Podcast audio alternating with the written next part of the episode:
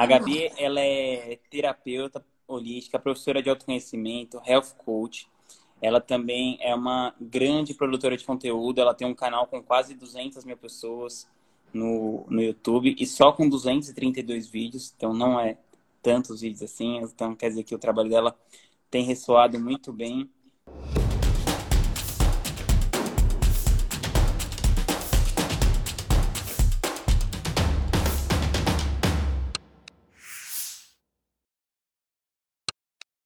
E hoje eu vou bater um papo com ela sobre essa, essa trajetória que ela teve. Ela mora nos Estados Unidos hoje, em Miami, faz uns cinco anos. Cinco anos.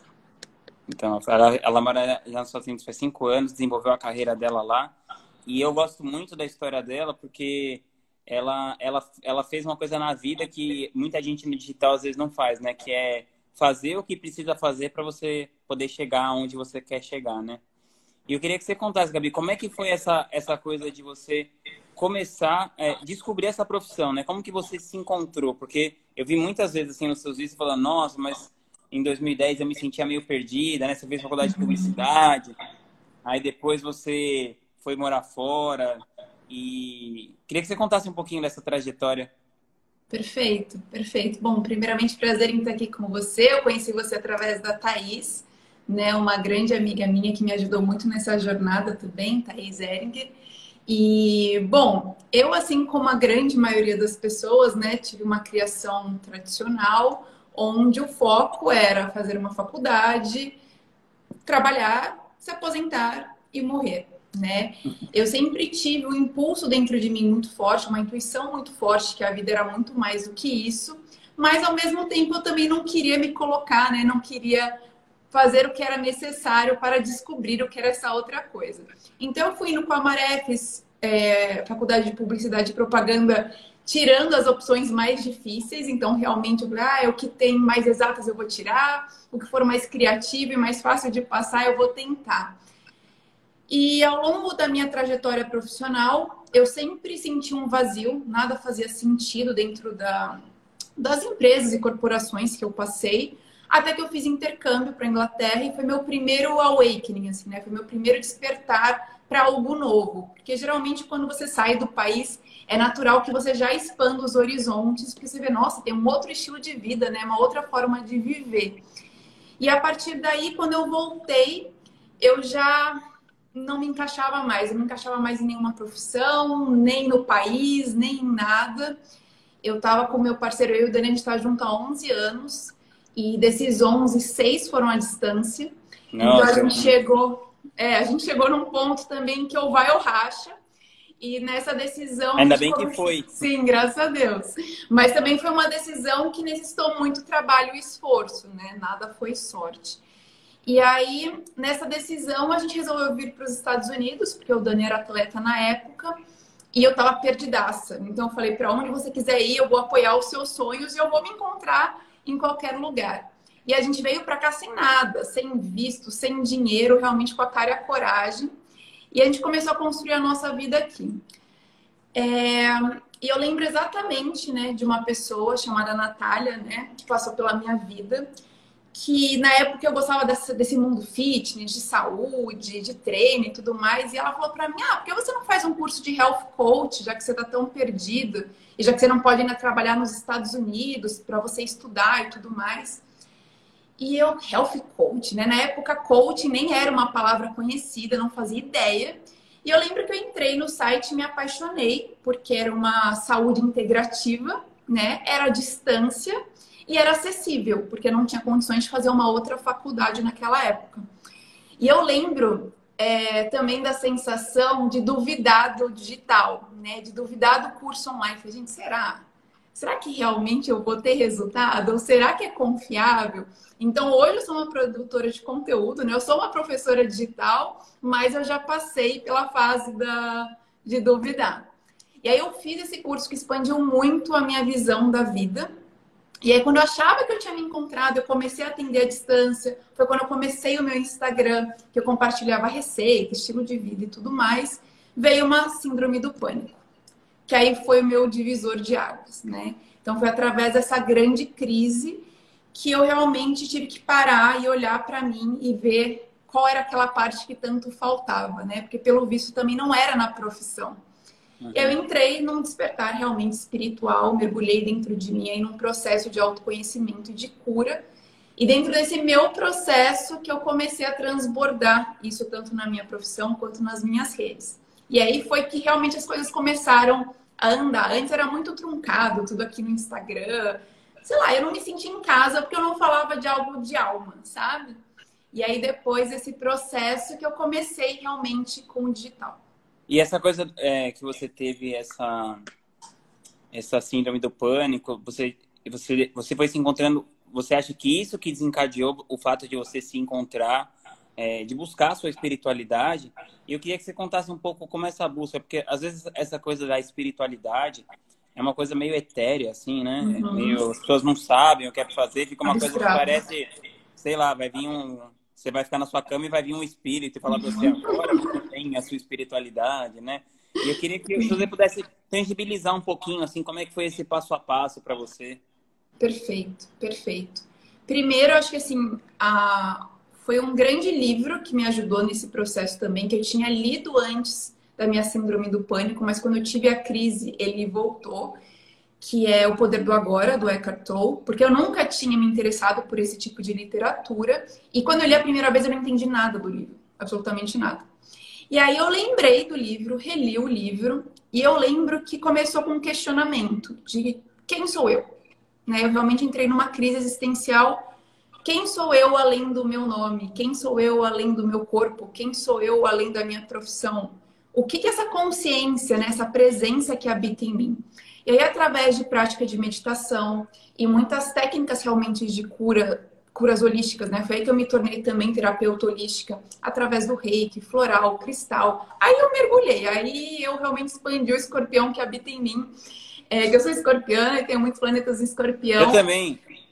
Ah, perfeito. Então, essa coisa da gente ficar na caverna, desses mistérios, e aí abriu esse universo para mim e parece que foi realmente um reencontro com uma, com uma essência minha. Porque quando eu era mais nova, por eu não conviver com pessoas que falavam de espiritualidade, sem religião, né, sem dogma religioso, uhum. eu não conseguia me conectar. Eu nunca consegui me conectar com nenhum tipo de religião. Então, ficava sempre uma barreira. Aí, às vezes, eu me interessava por filme de terror, mas não era bem aquilo. Eu me interessava por coisa esotérica, mas também não era bem aquilo. Então, foi mais um processo realmente de técnicas interiores, principalmente a meditação. A meditação foi uma das ferramentas que mais me auxiliou nesse processo. E você e aprendeu sozinha, assim, so, é, sozinha no sentido de você aprendeu lendo, ou você teve aula, sei lá, alguém te ensinou? Eu comecei com aplicativo. Então, hoje eu uso o Insight Timer, na época era outro que era de meditação guiada, porque eu era a típica pessoa que nunca tinha meditado e achava que eu era muito acelerada para meditar e que eu não conseguia não pensar em nada, até que eu entendi que não pensar em nada é consequência, né? Não é a intenção da meditação. Então eu comecei a perceber o quanto eu estava sempre acelerada, sempre no futuro, sempre querendo mais, sempre no meu ego, e eu nunca estava realmente comigo mesma. Então foi através desse processo de né, de interiorização profunda, de autoconhecimento e também de presença, né, de contemplar as coisas pelo que elas são e não de ficar tanto no campo mental, que é onde a maioria de nós estamos hoje em dia, né? Então a gente tem um acúmulo de informação através da internet, é muita informação e a gente não tem o tempo de digerir, absorver e expelir, né? Então esse foi um processo que durou, vai, um ano, vamos dizer assim, de cura natural, né? Mas foi o meu grande divisor de águas. Nossa, que legal. E uma coisa que, que eu acho muito bacana da sua história, eu sempre falo assim, né? A verdade vende. Igual você falou, você ficava tentando várias coisas, assim, né? Mas a coisa meio que não ia. E, e eu vejo assim, o seu trabalho, assim, eu sei que você não tem uma grande estratégia de marketing por trás do seu negócio, né? Ele se sustenta muito pela sua verdade mesmo. Sim. E eu queria que você contasse como é que foi esse processo para você chegar no modelo de negócio, né? Porque às vezes as pessoas trabalham com essas coisas é, que tem esse viés mais de autoconhecimento, elas têm às vezes alguma trava para conseguir fazer dinheiro com isso, né? Como que você começou a desenhar o seu modelo de negócio? Sendo que eu sei que você tem também uma certa dificuldade com a coisa das exatas, da grana, né? Mesmo. Sim. Enfim.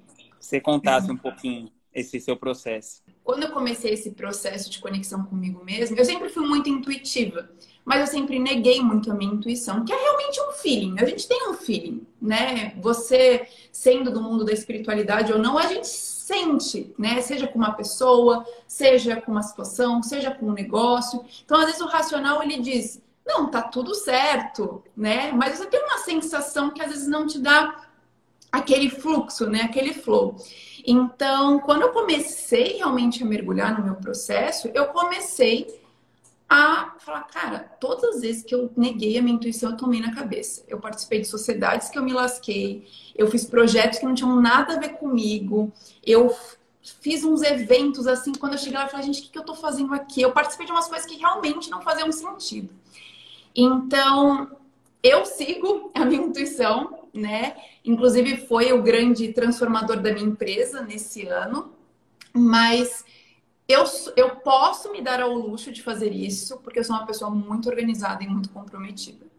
Então, eu reconheço isso em mim, porque também eu não posso falar assim, ah, segue a sua intuição e você é uma pessoa que não tem comprometimento. Tipo, ah, quando eu estiver intuindo, eu vou fazer um post. Quando eu estiver intuindo, eu vou lançar um produto porque aí você não vai fazer nada, né? A intuição, ela te direciona, mas o que faz é a vontade, é o compromisso. Então, eu tenho isso muito alinhado em mim. Quando eu estou fazendo algo, seja algo que eu gosto ou não gosto, eu me dou por inteira, né? Escorpião. Então, eu vou, eu vou, eu mergulho naquilo. Então, isso me dá uma base para eu ser flexível com a minha intuição. Igual quando a gente estava, eu e a Thaís, a gente conversava, eu falava para ela, né, que eu não conseguia fazer um planejamento de post. Então, por exemplo, ah, segunda eu vou postar uma meditação, terça um texto, quarta uma live. Porque chegava na semana, eu tava com a intuição de não, essa semana é só live. Ou essa semana é só texto. Mas de qualquer forma eu entregava. Então, eu acho que é importante ter esse, esse toque, sabe? Senão as pessoas acham que é tudo muito abstrato e elas não conseguem aterrar e realmente realizar. Para você que estuda isso, né? Talvez, não sei, nem sei se é mais fácil ou não. Mas pense, uma pessoa que, que não tem nem ideia, assim, de como ouvir a intuição, assim, o que, você diria que é o primeiro passo para a pessoa poder ouvir essa sabedoria que não é cognitiva, assim? Você precisa primeiro silenciar e se tornar observador, né? Porque enquanto tiver barulho, você não vai conseguir perceber a sua intuição, né? Porque a intuição, ela vem realmente como sensações. E são sensações muito diretas, muito claras, e você não estava pensando naquilo. Então, por exemplo, às vezes você está tomando um banho, aí vem assim, liga pro Vinhas. Aí você fala, por que ligar pro Vinhas? Né? Tipo, eu não combinei nada com ele, não sei o quê. Aí, se eu for pelo racional, eu falo, deixa pra lá. Se eu ouvir esse impulso, às vezes eu vou te ligar assim e falar, cara, eu tô precisando de ajuda, ainda bem que você me ligou. Então, a intuição, ela realmente, ela vem, entre aspas, do nada. Ela é muito sutil. E por ser sutil, a gente precisa abrir espaço do grosseiro né? O grosseiro seria esse excesso mental, então de ficar pensando, racionalizando o tempo todo, realmente ter tempo de silêncio ao longo do dia, é tipo um banho da sua mente, né? Então, é uma prática que assim, eu acho mais importante até do que tomar banho físico. Então, você ter alguns minutos para simplesmente fechar os olhos e se tornar observador. Porque quando você se torna observador dos seus pensamentos, dos seus sentimentos, das suas sensações, você já se desconecta. Você já não é um com eles. E o grande problema é que quando a gente está nessa mescla, a gente não sabe quem a gente é, o que são É uma simbiose, assim, né? Do que. Exato, você não consegue discernir. E se é, você não consegue discernir, você não consegue saber o que é intuição também. É, o, eu, o Nietzsche até falava, né, que a gente, é, ele fala assim, algo pensa em mim, né, porque não é você que pensa, né? Você fala assim, ah, eu vou, por exemplo, eu vou para os Estados Unidos visitar a Gabi. Aí quando eu tô no avião, eu não saio daqui e falo assim, nossa, na hora que eu chegar no avião, vou pensar nisso, eu vou combinar isso com ela. Não, os pensamentos ficam brotando, assim, né? E é uma Sim. coisa que, alguma terceira coisa que pensa em você que você não está controlando, né? Exato. Então, muita gente falha na meditação, ou, por exemplo, não quer meditar, porque acha que realmente é controlar esse fluxo de pensamentos, que é impossível, é literalmente impossível, e ficar sem pensar absolutamente nada. Então, na verdade, o primeiro passo é essa dissociação, é você parar de ser os seus pensamentos ambulantes, né, nesse estado automático de sobrevivência e se tornar consciente de si e se tornar presente e observador.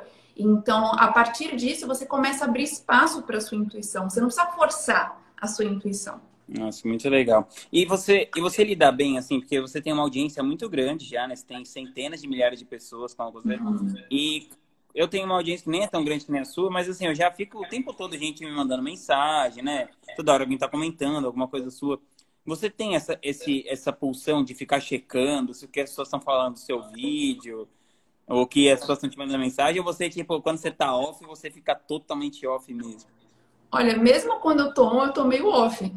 Porque quando eu comecei, eu me importava muito, muito com a opinião dos outros. Então, eu me importava com os elogios, eu me importava. Eu acho que isso faz parte, né? A gente quer saber a aprovação, a gente quer saber se a gente está fazendo direito. Isso é natural do ser humano. Mas quando eu comecei, por exemplo, a ter críticas ou alguém né, falar algo que eu não concordava, aquilo começou a me afetar muito. E aí eu aprendi uma coisa, hoje eu não sei te dizer com quem eu aprendi, se foi um livro ou se foi algum mestre, mas isso não veio de mim, foi realmente um aprendizado de que o mesmo peso que você dá para a crítica deve ser o que você dá para os elogios, porque eles são polaridades extremas da mesma coisa. Então, se eu hipervalorizo os elogios, né? Eu dou muito valor quando alguém me elogia, quando eu tomo uma crítica, eu caio na mesma proporção. Então, se eu fico num ponto de neutralidade, que não é um ponto de frieza, mas é realmente de neutro, a, a perspectiva do outro sobre mim, né? Não é uma verdade absoluta, é só uma verdade relativa. Eu consigo realmente me distanciar e fazer o que tem que ser feito, né? E continuar e não desistir. Então, é, eu recebo muitas mensagens muito pesadas, né? Porque já que eu trabalho com espiritualidade, com autoconhecimento, a minha história envolve síndrome do pânico. Eu recebo mensagens de suicídio às vezes, de pessoas muito depressivas, de pessoas com muitos problemas. Então, quando eu entro para responder o meu direct, eu tenho que estar ali inteira. Eu não consigo, por exemplo, ah, tô tomando café para responder uns directs, porque realmente ou eu tô ali para ajudar ou eu não tô. Tanto que eu sou, eu falho nesse aspecto. Eu sou muito ausente, tanto que você já tinha me convidado, né? E eu até te falei, Vinhas, eu não olho o meu DM, me chama no WhatsApp, porque eu tô aqui realmente a serviço. Então, eu sou uma pessoa que eu não sou tão fácil assim dessa conexão humana, justamente por causa do meu escorpião, eu sou mais é, reservada, vamos dizer assim. Uhum. Eu me uhum. conecto, mas com distanciamento, sabe?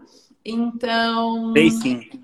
Então eu gosto de responder as pessoas, principalmente em comentários e tudo mais, mas eu não sou aquela pessoa, tipo, ai meu Deus, tem várias mensagens, não dê conta. Hoje eu já tô porque eu sei qual é o meu limite, entendeu? Se eu passar desse limite, aí eu começo a diminuir o meu poder de entrega, o potencial do meu conteúdo. Nossa, é muito legal, né? Essa coisa de você, de você se conhecer. E me conta como que funciona o seu modelo de negócio, então. Como que você rentabiliza esse seu conhecimento? Perfeito. Eu comecei... O meu primeiro produto digital foi um e-book que eu fiz numa sociedade. É que deu muito errado. Foi um e-book que deu muito trabalho. Então, foi meu primeiro produto, produto mesmo digital, que era sobre saúde integrativa, emagrecimento, detox e tudo mais. Ele era caríssimo. A gente viajou, a gente viajou. E eu lembro que acho que vendeu, sei lá, três. Sei lá, vendeu muito pouco. Não vendeu nem dez. E deu muito trabalho para fazer acontecer. E e eu lembro que eu tinha desencanado do digital na época, né? Eu falei, ah, esse negócio digital não dá para nada, dá muito trabalho, eu vou continuar no meu atendimento por carga horária, aumentar o meu valor como terapeuta né, e uhum. mentora, uhum. e aí o meu salário vai aumentar conforme eu me desenvolvo. Só que aí, ano passado, eu senti muito, muito forte. Eu perdi a minha avó por parte de mãe, que era praticamente uma mãe para mim. E, e mexeu muito comigo com essa sensação do deixar para depois, né? Aí eu lembro que tudo que eu faço, eu faço vários brainstorms, assim. Quando eu começo a pensar, eu adoro rabiscar e tal. E eu tinha várias anotações de várias ideias de fazer um, um, como é que se diz? Um planner digital, de fazer um curso. Eu tinha muita ideia, mas estava tudo na gaveta, literalmente. Aí quando eu perdi a minha avó, eu falei, cara, não tenho que esperar nessa vida. Tipo, é agora ou não é, né? Eu vou esperar o quê? E aí eu lembro que eu peguei esses projetos, aí meu primeiro produto foi esse planner que bombou. Eu lancei um planner tipo em março. Eu lembro que eu sentei o popô na cadeira, já que eu sou designer gráfica, né? Eu fiz toda a parte criativa, eu fiz tudo. E uma semana ele estava pronto, lancei e foi um sucesso, fiquei muito feliz. E até hoje eu tenho, todo ano eu lanço. E eu falei, não, agora eu vou fazer o curso. Aí sentei para gravar também. Em uma semana eu gravei, editei, postei, fiz tudo sozinha e lancei. Uau. Pois é, a minha, eu só comecei a ter ajuda no fim do ano passado, né? Isso foi em março de 2019, esse meu primeiro curso. Esse lançamento, eu acho que eu fiz uns 20 mil dólares. Nossa, muito bom. É, foi quase uns 100 mil reais. E sem estratégia sem Érico Rocha, sem... realmente eu não entendi. Eu fiz o cursinho da Hotmart lá de 28 dias. Como eu falei, eu sou comprometida. Olhei no YouTube, vi o que eu podia fazer e mandei, mandei bala. E eu já tinha um, um público também muito quente. Então eu tinha uma demanda reprimida. Fiz esse lançamento e lancei esse curso algumas vezes, uns cinco turmas. E toda turma foi um sucesso. Depois disso, eu comecei a ver que realmente eu tinha muito mais paixão em ensinar do que como terapeuta. Eu gostava de ser terapeuta, mas o terapeuta você está muito mais passivo também, né? Você está ali mais para escutar a pessoa, para instigar ela e tudo mais. E eu tenho essa veia assim de professor, eu sempre tive. E aí eu comecei a me apaixonar muito por curso, mas eu não queria ficar inventando curso de qualquer coisa só para vender. E eu também não queria ficar relançando sempre o mesmo curso, porque como eu falei, por causa da intuição, tipo, me enche o saco e eu preciso de uma coisa nova. E aí lancei uma mentoria no começo desse ano.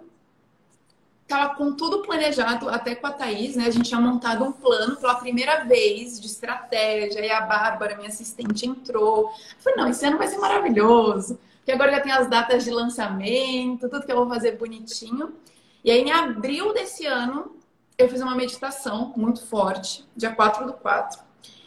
E era uma meditação global pela cura do planeta, enfim, mas eu fui para outro lugar. E quando eu voltei da meditação, uma força em mim falava assim: cancela tudo, cancela tudo. Só que não me falava o porquê. Era só uma afirmação dentro de mim, tipo, cancela tudo que você planejou. E aí eu falei pro Dani, né? Falei, nossa, tô ficando louca, né? Porque agora que as coisas estão engrenando, agora que eu realmente estou ganhando dinheiro, estou faturando com isso, com algo que eu acredito, estou ajudando mais pessoas, agora que tá tudo alinhado, lá vou eu de novo, né? Desconstruir para construir. Mas eu escutei a intuição, como eu falei. A Thaís, por sinal, foi uma pessoa que, se não fosse ela, acho que nenhuma outra pessoa teria entendido, porque eu falei, Thaís, eu não sei nem como te dizer isso, mas, tipo assim, a mensagem é cancela. o quê? Por quê? Eu não sei. E aí, dentro de um mês, eu fui, mais uma vez, né, meditando, intuindo, vendo que ia ser conversando com as pessoas próximas a mim.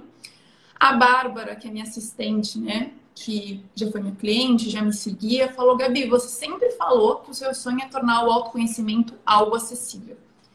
E esses cursos estão ficando cada vez menos acessíveis, né? Porque a sua carga horária está cada vez mais cara, o que é natural. Os cursos são cada vez melhores, só que isso acaba te afastando de quem você realmente quer acessar. E aí eu falei, caraca, é verdade. E aí eu já tinha esse modelo, a Thaís já tinha me falado desse modelo, a Isabela Mesadre também, que é uma amiga minha, tinha lançado uma recorrência. Aí eu falei, cara, vou tentar. E aí, em um mês, eu lancei o portal, que hoje é a minha escola de autoconhecimento. A gente está indo para o quinto mês, mais de 3 mil alunos. Uau! E, e tá, tá demais, tá demais. Então, hoje eu monetizo com aulas ao vivo, né, que ficam gravadas no portal e que tem tudo que eu amo, porque tem a dinâmica de cada semana ser um assunto diferente, tem a parte criativa, então de eu fazer as artes, porque eu gosto de fazer, a parte do roteiro, a parte de intuir a aula, então eu não monto a aula tintim por tintim, eu deixo vir o que tem que vir durante a aula, então tá Nossa, assim. é, é bem parecido com o meu negócio também, que é uma é uma, é uma comunidade, eu faço mais ou menos a mesma coisa. Assim, dou uma aula por semana e, e também não gosto de uma coisa muito roteirizada, assim, né? Deixar. E você está gostando desse modelo? Ah, eu estou gostando muito porque, primeiro, que deixa você mais livre, assim, né? e eu penso assim, por exemplo, o meu ticket é, é, é barato, assim, é 97 reais por mês. Uhum. Então eu penso sempre assim, meu, eu vou fazer uma aula que vale 97 reais. Pelo menos essa aula vai valer 97 reais. A pessoa. Só que agora já tem mais de 100 aulas que eu já estou fazendo faz tempo, né? Então, ah, então é, é muito legal. E, e quanto que custa a sua recorrência? É por mês? É por ano? Como que funciona? Tá é, por, é por mês, R$ 48,50. E tá aberto o tempo todo? Tá aberto o tempo todo. Exato, porque tem a questão, né? Eu sei o quanto é importante os lançamentos, né? Eu sei o quanto isso impacta, porque mesmo antes de abrir o portal, eu fiz uma sequência de lives, né, no lançamento, que foi bem legal. Foram aulas gratuitas, literalmente. E, e eu sei que realmente isso instiga mais as pessoas, né? É, isso é natural, né? O nosso gatilho de escassez. Porém, uma das coisas que eu sempre acreditei foi nessa liberdade de ir e vir. Então, eu acho que construir um negócio alinhado com seus valores talvez não traga tanto lucro assim, né, quanto poderia, porém traz uma paz de espírito muito grande. Então, é o que eu acredito, então por isso que eu deixo a escola livre. É... Mas é isso, é assim que estamos no momento. Que legal. E você tem. E você Bom, pelo visto você faz a coisa é, bem de acordo com o que você está sentindo, né? Então você não, você consegue, como que você planeja assim a longo prazo ou você não planeja a longo prazo? Como que você ah, o Dani está aqui atrás, ele está rindo, ele já me conhece, né? Porque, assim, eu lancei um planner porque eu amo me planejar. Então, todo mês eu sento, todo começo de semana, é, porque eu acho que isso traz estrutura, isso traz direcionamento, traz clareza. Mas eu acredito num planejamento flexível. Eu não acredito num planejamento rígido, sabe? Porque eu acho que isso, essa rigidez tira a nossa criatividade, tira a nossa intuição, tira esse lado mais abstrato mesmo.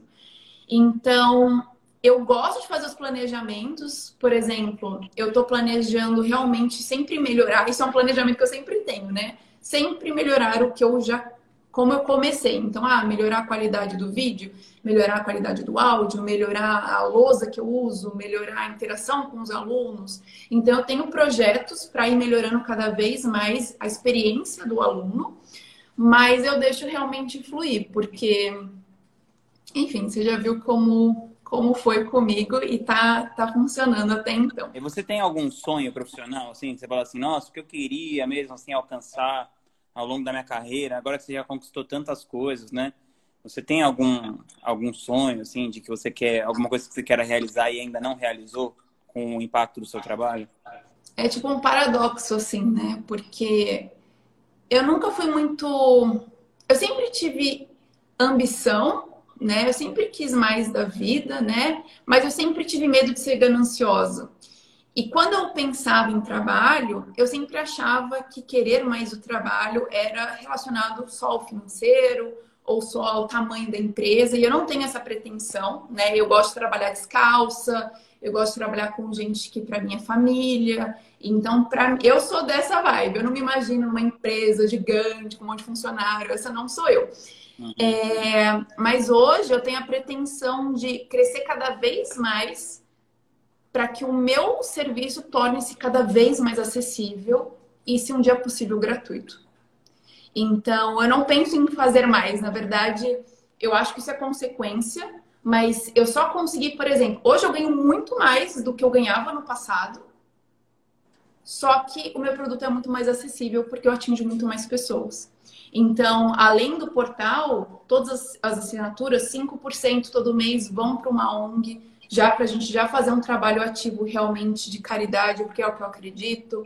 A gente tem as cotas do portal para pessoas desfavorecidas, que têm acesso vitalício gratuito, até elas realmente falarem, não, eu já consigo fazer sozinho.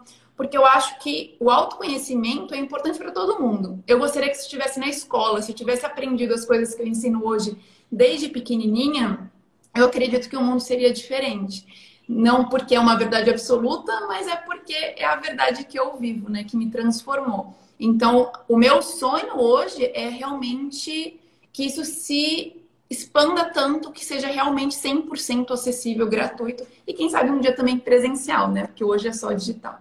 Sim. Não, mas eu acho que o seu lance assim não tem uma pretensão dogmática universalista, né? Você uhum. não tem essa pretensão para o seu trabalho. Você, você, é uma coisa de cada pessoa encontrar a sua verdade, assim, né? Exato. Pelo que Exato. eu. Então eu acho que não, não tem esse lance assim dogmático. Sabe uma coisa que você podia fazer que eu acho bem legal, assim, dando uma sugestão aqueles nada a ver, né, no meio da conversa. Mas, não, meu, mas eu, eu acabei eu acabei de comprar para todos os meus mentorados. Eu gosto muito de filosofia, né? Uhum. Aí tem um professor lá, o Clóvis de Barros Filho, ele lançou um produto que chama Clássicos do Pensamento. E ele, o que, que ele fez, assim, né? Ele, inclusive eu tô apoiando o celular aqui nos livros, mas basicamente você vai mostrar ele, ele, ele vai pegar os livros assim, do Aristóteles, Platão, e que é uma leitura que é meio difícil para as pessoas, uhum. e ele vai ler com as pessoas ao longo do ano. Então ele vai pegar um livro por mês e ler com as pessoas. E aí, por exemplo, você me falando dessa transformação que você teve com o livro O Poder do Agora, e eu vou confessar para você, eu já tentei ler esse livro umas três vezes, O Poder do Agora. Ele está aqui, eu...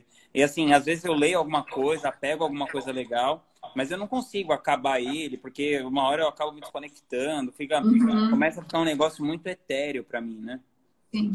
Então, assim, por exemplo, às vezes se tivesse uma professora assim que nem você, explicando, falando assim, ó, oh, isso aqui. É uma boa ideia ter um quadro de livros. É, você podia pegar, tipo, um livro por mês, assim, e dando uma destrinchada. E aí você lança isso como se fosse uma série dentro do seu portal, sabe? Tipo, igual quando a Netflix vai lançar uma série nova. Perfeito. E aí e essa série acaba dando picos de venda no negócio, né? Porque ah, como que as memberships, né, funcionam? É através disso. E também, é, eu sei que você não é muito chegada em, em ficar pensando em negócio nem nada, mas ó, esse livro é muito legal, eu queria te recomendar. Chama Membership Economy. Aí fala, aí fala pro seu, pro seu marido qualquer coisa, ele dá uma lida para você e te dá o. É, e resume aí para mim. pro Dani, pro Dani te, te dar os highlights. Porque fala disso, assim, eu acho que eu acho também esse mercado está muito caminhando para isso, é, que, é, que é o que você falou, né, de acessibilidade, é mais gente pagando um ticket menor, né, que nem, por exemplo, com a uhum. música. Antes, imagina, você tinha que comprar uma música por um dólar. Então, se você quisesse ouvir mil músicas, você tinha que pagar mil dólares. Agora, por 10 dólares por mês, você ouve todas as músicas do mundo. Exato. Exato. É bem, é, não, é bem interessante isso realmente das séries, porque eu também acho que vai chegar um momento que o conteúdo, vamos dizer assim, base, né? Ele acaba realmente. Ele nunca termina, né? Porque sempre tem coisa nova. Mas é legal até para reciclar, até para o professor Sim. quanto para o aluno. Eu adorei a ideia. É, mas essa, essa coisa do, do, do, dos picos, assim, é, é, muito legal. E fala que a gente também está evoluindo como sociedade, né, para essa coisa do uso fruto versus propriedade. Uhum. Então as pessoas elas estão mais ligadas numa coisa do tipo assim, igual a galera tá aqui, tem várias pessoas no comentário aqui, ó, oh, eu sou do portal e tal, então porque você forma esse senso de comunidade, de tribo, né? Das pessoas quererem fazer a mesma coisa. Incita um livro que você leu recentemente, assim, que, fora esse do Poder do Agora, um que mudou, assim, a sua maneira de pensar, assim, deu uma balançada em você. Dois. Um tá, inclusive, aqui. Ah, não, estão os dois aqui. Ora, era para ser mesmo. Um é o Caibalho, que fala da filosofia hermética. Esse livro, assim, expandiu a minha consciência de um jeito que ela nunca mais será a mesma. É... E, inclusive, esse é um tema que eu amo ensinar. Isso é uma coisa que eu adoro fazer, realmente falar de temas densos de uma forma simples e prática para a pessoa colocar no dia a dia dela. Então, o Caibalho é mais para quem realmente está afim de entender sobre as leis universais, né? Não o livro prático, vamos dizer assim, para a vida de qualquer pessoa. Mas tem esse livro também, o livro de Mirdá, é, Mikhail Naimi, é, não sei exatamente como pronunciar o nome dele, mas é um livro lindo que também é oculto, né? É um livro iniciático. Quando a gente fala tipo, de oculto, iniciático, é porque ele não é um livro literal, né? Você realmente, através da, do seu conhecimento, da sua expansão de consciência, você compreende entre linhas, né? Vamos dizer assim. Mas é um livro que ensina muito sobre também o poder pessoal, sobre o poder de compaixão, sobre realmente você despertar o Deus que habita em você, né? Então ele fala sobre você, como que eu posso dizer, como se eu fosse tirar as faixas, né, desse dessa ilusão, esses véus que não deixam a gente acessar o nosso potencial. Eu gosto de livros nessa, nessa faixa, ou desenvolvimento pessoal, ou também mais filosóficos também. Eu gosto de viajar, então esses Legal. dois eu gosto bastante. Gabi, e qual é a sua opinião sobre. Você já teve alguma experiência com psicodélicos, é, tipo ayahuasca, MDMA, com algum desses psicodélicos? E qual é a sua opinião sobre esses, essas substâncias expansoras de consciência? como Perfeito. ferramentas de autoconhecimento. Perfeito. Eu nunca fiz nenhum uso nem de cogumelo, nunca consagrei ayahuasca. A única vez que eu utilizei qualquer tipo de psicodélico é, foi realmente por diversão, né? Não uhum. foi com intuito espiritual. Funciona, né? Existem diversos estudos, tanto para a linhagem da maconha, ou, por exemplo, a ayahuasca, na verdade, é, vai muito além, porque a ayahuasca você consagra e você ativa a entidade mesmo, né, que está por trás da ayahuasca. Então você acessa o que você tem que acessar, né? Eu nunca tive o chamado, então por isso que eu nunca fiz. Eu já tive curiosidade, mas eu tomo cuidado com as coisas espirituais, enfim, por curiosidade, né? Para não colocar o meu pezinho onde eu ainda não estou pronta. Mas eu acho que é um processo de iniciação muito grande e eu acho que a pessoa sente o chamado. É uma das ferramentas de cura que existe hoje é, tanto para a expansão da consciência, quanto para você realmente enxergar algo que sozinho você não está vendo, né? Então, eu não sou contra, mas eu também não vivi a experiência para falar, esse é um caminho, tipo, vai, sabe? É, que legal. Ah, eu, eu, eu, eu costumo fazer, assim, sem, é sempre, assim, uma vez por ano, duas vezes por ano. Uhum. Para mim, que tenho essa, não sei se você gosta dessa parada do Enneagrama, se você é familiarizado com isso. Uhum. Mas, então, por exemplo, eu sou aquele lance tipo 5 tipo cinco do Enneagrama, sabe? Então, para mim é muito difícil, assim, eu sentir as coisas e tal. Então, para mim, esses, esses psicoativos, claro que é sempre assim, com acompanhamento, com terapeuta, né? Numa egrégora adequada, né? Nada de zoeira, assim, uma coisa super séria. É, para mim, para mim fun funcionou muito. Mas eu, eu, mas eu acho isso. Eu acho que tem vários caminhos. Tem pessoas que meditam e chegam no mesmo estado de expansão de consciência sem uso de nenhum psicoativo, mas é um é como se fosse um, um atalho, não sei. Gabi, tem uma, Pode falar. Não, só não falaria que é um atalho, porque precisa ter muita coragem também, né? Porque você vai revelar, né? Vai ser revelado para você muitas coisas. Então, talvez você tenha até mais trabalho, né? Quando você é. expande a consciência. Não, mas eu quero dizer assim, um atalho no sentido de, por exemplo, para você ficar um, uma pessoa, um meditador, né? Um cara que medita seriamente, para chegar num estado de expansão de consciência através da meditação, é um treino de centenas ah, de horas, né? Sim. É. Então, para você chegar nesse, nesse estágio de, de sentir um, uma iluminação, né? Nem que for momentânea, né? For um segundo. E com a ayahuasca, tal, com, esses, com, essas, com essa medicina, você consegue acessar o seu higher self, sei lá, uhum. ali na hora, assim, né? Você consegue se, se desvencilhar do ego. É, enfim, é uma coisa que age dentro de você e tal. Então... Sim, o legal eu acho que é sempre combinar, porque inclusive às vezes é, há muitas formas de conseguir às vezes o acesso, ou até através de um trabalho mediúnico, ou é, de hipnoterapia e tudo mais. Mas às vezes quando você volta para a vida real, aí você não consegue aplicar em nada aquilo que ah, você vivenciou. Tem que né? ter a integração, né? Total. Total. É, é juntar, né? Tem, inclusive, se você se interessar, tem um documentário muito legal na Netflix que chama Indústria da Cura. Ah, eu, assisti. Eu achei bem, eu achei bem fidedigno, assim, né? É, eu, é eu já vi vários, eu achei o mais fidedigno, assim, sobre... Sim, eu achei muito, muito interessante, porque é, a gente só está passando, na verdade, a gente só está continuando a delegar o nosso poder com uma nova roupagem, né? Então, antigamente falavam, ah, é, a medicina tradicional, só querem te enganar, os medicamentos querem te aprisionar, vamos para a indústria natural. Que aí virou uma indústria, assim como qualquer outra, que abusa do meio ambiente, assim como qualquer outra, e uhum. que existem diversas pessoas que não sabem o que estão fazendo, nem como consumidores e nem como terapeutas. Então, eu sempre falo isso nas minhas redes sociais, eu falo, gente, um fim de semana num curso de terapeuta não te faz um terapeuta não é porque você tem um diploma, um papel com uma assinatura, que você pode acessar o inconsciente de qualquer pessoa, mexer em trauma, fazer limpeza. Você precisa primeiro viver a experiência, né?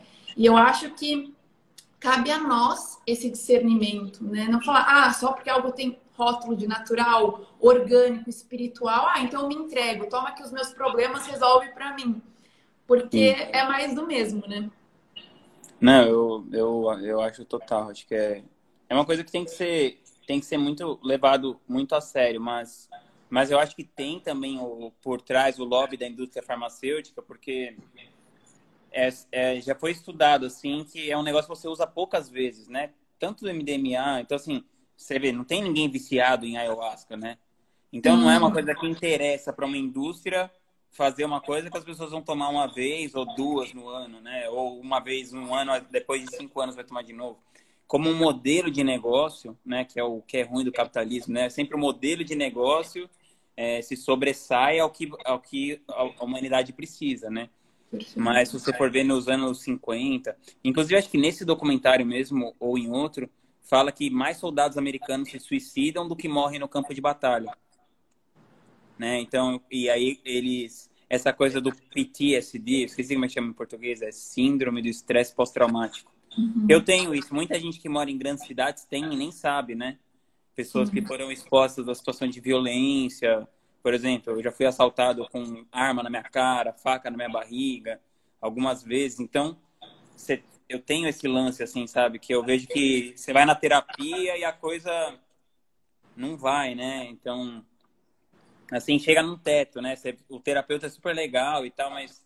E aí eu vi lá nesse, nesse documentário que eu achei legal que a mulher fala: Meu, eu entrei lá dentro de mim e eu mesmo pude me curar, ser a minha própria terapeuta, porque às vezes. É isso, no final o terapeuta ele tá tentando jogar você para dentro de você, né? E... Sim, é, o terapeuta é uma ferramenta, né? Ele não é seu salvador. Exato. Mas então, aí é, mas eu acho que esse tipo de, de coisa é uma, é uma sabedoria superior, né? Como o nosso próprio corpo, né? Que o coração, nosso coração tá batendo sem a gente fazer nada, né? Conscientemente, é uma sabedoria superior. Gabi, que conselho você daria para quem está começando a, a produzir conteúdo na internet, para quem quer começar a achar a sua verdade, a empreender, a fazer acontecer? Qual conselho você daria assim para a Gabi de 10 anos atrás? Para a Gabi eu falaria faça exatamente o que você fez, né? Eu realmente não mudaria nada porque as experiências, mesmo as, as cagadas, né, que eu fiz me trouxeram até aqui.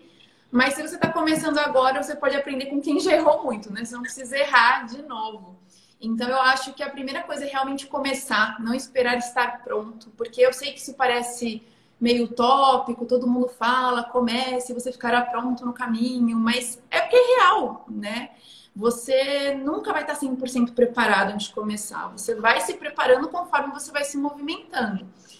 É, seja autêntico, porque hoje em dia o que tem de plágio, o que tem de cópia, é muito diferente a inspiração da cópia, né? Então, se inspirar é absolutamente normal e 100% saudável mas busca aquilo que é único em você. Então, às vezes você é uma pessoa mais artística, e você resolve, sei lá, fazer uma edição diferente nos seus vídeos, ou colocar mais cor no seu feed, ou, enfim, né? Usa realmente aquelas características únicas de você no seu trabalho e honre a sua verdade, né? Igual o Vinha sempre fala que a verdade vende, isso é fato, porque ser uma coisa que não fica escondida por muito tempo é a verdade. Então, não finja ser algo que você não é. Não entre num nicho, num mercado só porque dá mais dinheiro do que os outros. Porque isso cai, isso é castelo de areia, isso não se sustenta. E por mais que você, ok, construa uma empresa, um império financeiro, qualquer coisa do tipo, você não vai se sentir preenchido, né? Vai ser mais do mesmo.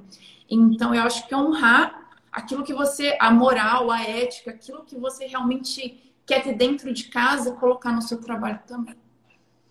Pô, que legal. Poxa, Gabi, muito obrigado pelo, por você ter vindo aqui falar comigo, por você estar presente aqui com a minha audiência. Queria pedir para a galera tirar aquele print. Eu vou te mostrar o Matias aqui. Ele tá... Ah, como ele tá. Muito fofo. Tá manhoso aqui, né? Ai, que lindo. Para a galera tirar o print aqui com ele. Ele é muito fofinho. E... Muito! E falar pra, pra galera marcar a Gabi aqui, começar a seguir ela. Quem tá dentro da minha audiência aqui não segue ela ainda. Segue ela, que o conteúdo dela é muito bom. E tamo junto. Obrigada, Gabi. Obrigada Até pelo mais. convite e todo mundo que participou. Tchau, tchau. Tchau, tchau.